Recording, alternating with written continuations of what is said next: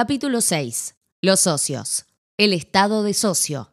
Se llama estado de socio a la situación en la que se encuentra una persona por el simple hecho de formar parte de una sociedad. Dicho estado puede adquirirse de dos maneras distintas.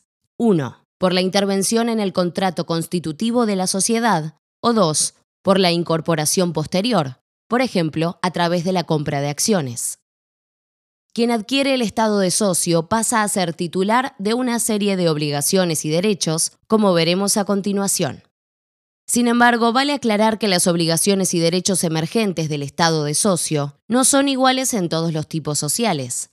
Por ejemplo, las obligaciones de un accionista no serán exactamente iguales a las de un socio de una sociedad colectiva.